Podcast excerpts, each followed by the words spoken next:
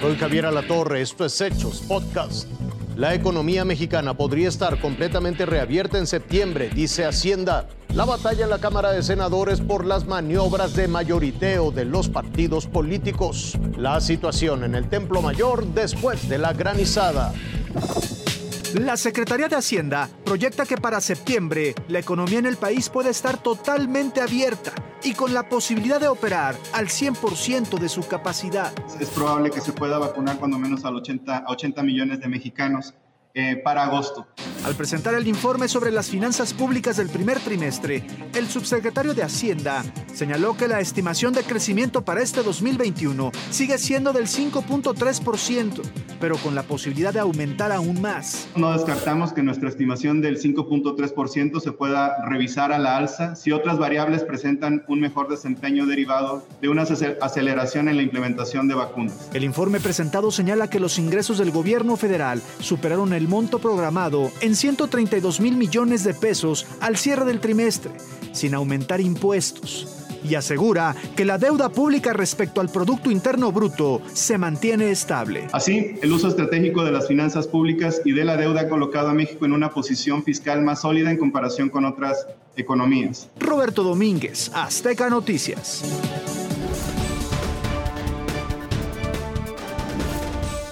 En el último día del periodo ordinario, los senadores parecían chapulines en comal. Y es que con tal de participar en los trabajos de la comisión permanente, la panista Xochil Gálvez se vistió con el huipil perredista. Y teniendo Morena el pretexto de que el PRD solo tiene cuatro miembros para no darle un espacio en la comisión permanente, sí se vuelve importante fortalecer a la oposición. O sea, no podemos permitir que Morena, que no tiene mayoría calificada en el Senado, tenga mayoría calificada en la permanente. De inmediato Morena respingó. Y fue Ricardo Monreal quien envió refuerzos para darle respiración boca a boca al desaparecido pez. Debe de decirse que no solo es la instalación de la permanente, sino el número para convocar a periodo extraordinario. Ese es el fondo, no es solo el asiento. Hubo un manejo oh, como estrategia política de agregarle un senador, una senadora del PAN al PRD y luego Morena le pasó dos al PES.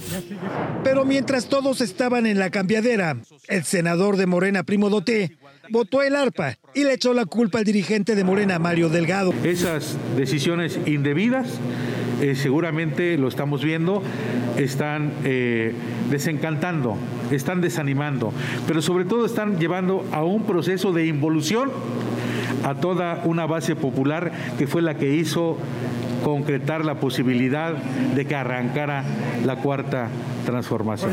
Así que al final Morena se quedó con un senador menos. Los legisladores reconocieron que la guerra de estrategias que se registra actualmente en el Congreso se desprende del entorno electoral que se vive en el país. Gerardo Segura, Azteca Noticias.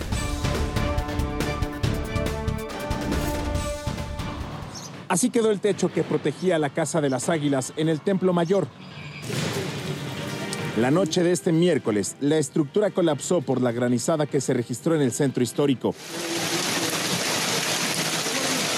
Y a la hora que el techo cae, lo que pasa es que estos codos descansan sobre la propia pared del edificio y sobre los andadores modernos. Entonces, esta V queda así, el, bien arqueológico está aquí abajo y hay, aire, o sea, hay aire, hay espacio entre el, entre el techo moderno y el, el vestigio.